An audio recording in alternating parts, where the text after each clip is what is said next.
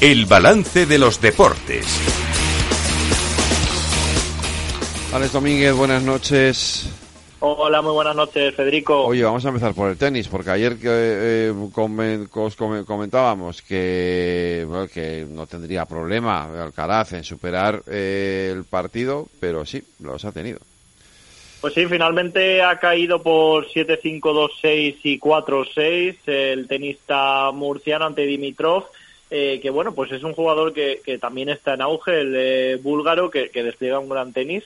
Y hoy se, se ha encontrado Alcaraz contra un muro, pese a ganar el primero, sí que es verdad que, ha necesitado siete para, para ganarlo. En el segundo hay que decir que, que Carlos ha, caído bastante y el tercero finalmente se lo ha llevado eh, Dimitrov tras un eh, bueno pues eh, tras cortarle el saque a, a Carlos. Así que se va a casa, pero bueno, como comentaba Carlos, pues ya preparando el final de temporada, no ha sido el eh, final de, del Open de Shanghai que él quería, se va en octavos a casa, pero hay que seguir, así es el deporte y, y a por la siguiente. Efectivamente. Eh, Copa del Rey que tenemos, ¿no? Eh, ahí a las puertas. ¿Mm? Pues sí, estamos a las puertas de la Copa del Rey.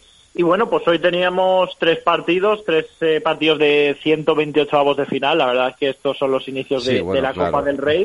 Pero bueno, está bien también decirlo porque son equipos que también entran en la competición. Y bueno, pues tenemos dos en juego, el, el Pradejón 1, Atlético de Lugones 2 y el Mijas 0, Chiclana 0 de momento. A las 9 empieza el Ceuta 6 de junio Buñol. Así que, bueno, son los inicios de la Copa, pero también hay, hay que decirlos. Eh, mañana lo que sí que hay es eh, clasificación para la Eurocopa, ¿no?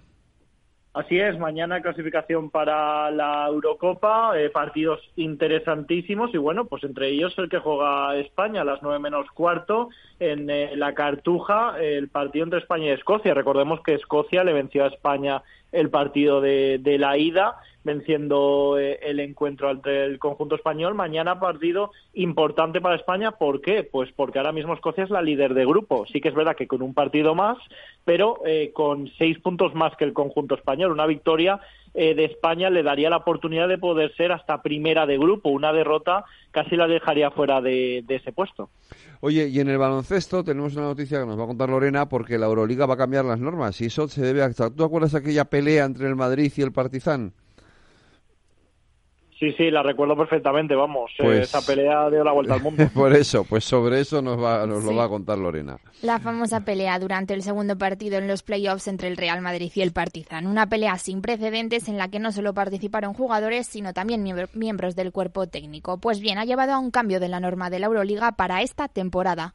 Como bien recordaréis, aquel partido fue suspendido cuando aún no había acabado y se le dio al Partizan como ganador porque este iba ganando hasta la temporada pasada. Todos los jugadores que abandonaban la zona del banquillo eran automáticamente expulsados, pero ya no va a ser así y si pasa algo similar se revisará el vídeo para ver qué jugadores no se involucraron y esos no serán penalizados.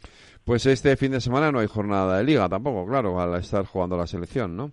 Entiendo. Ah, Sí, sí, así es. Este fin de semana solo tenemos segunda división, así que pues con la segunda división y con, eh, Y con la las Liga selecciones y bueno, con la liga femenina también, Sí, sí, que sí que la atendemos. Por cierto, Federico, Sí. que está jugando el eh, Real Madrid eh, femenino, la, la Champions League femenina ante Es el. Valerenga, Ujú. eh, así que de momento el resultado es de 1 a 0 para el conjunto del eh, Real Madrid. Pues eh, lo seguiremos contando aquí. El lunes, a que no tengamos liga masculina, tenemos liga femenina, así que nos haremos eco de ella en los deportes del balance. Un abrazo, Alex. Un fuerte abrazo, Federico. Hasta luego.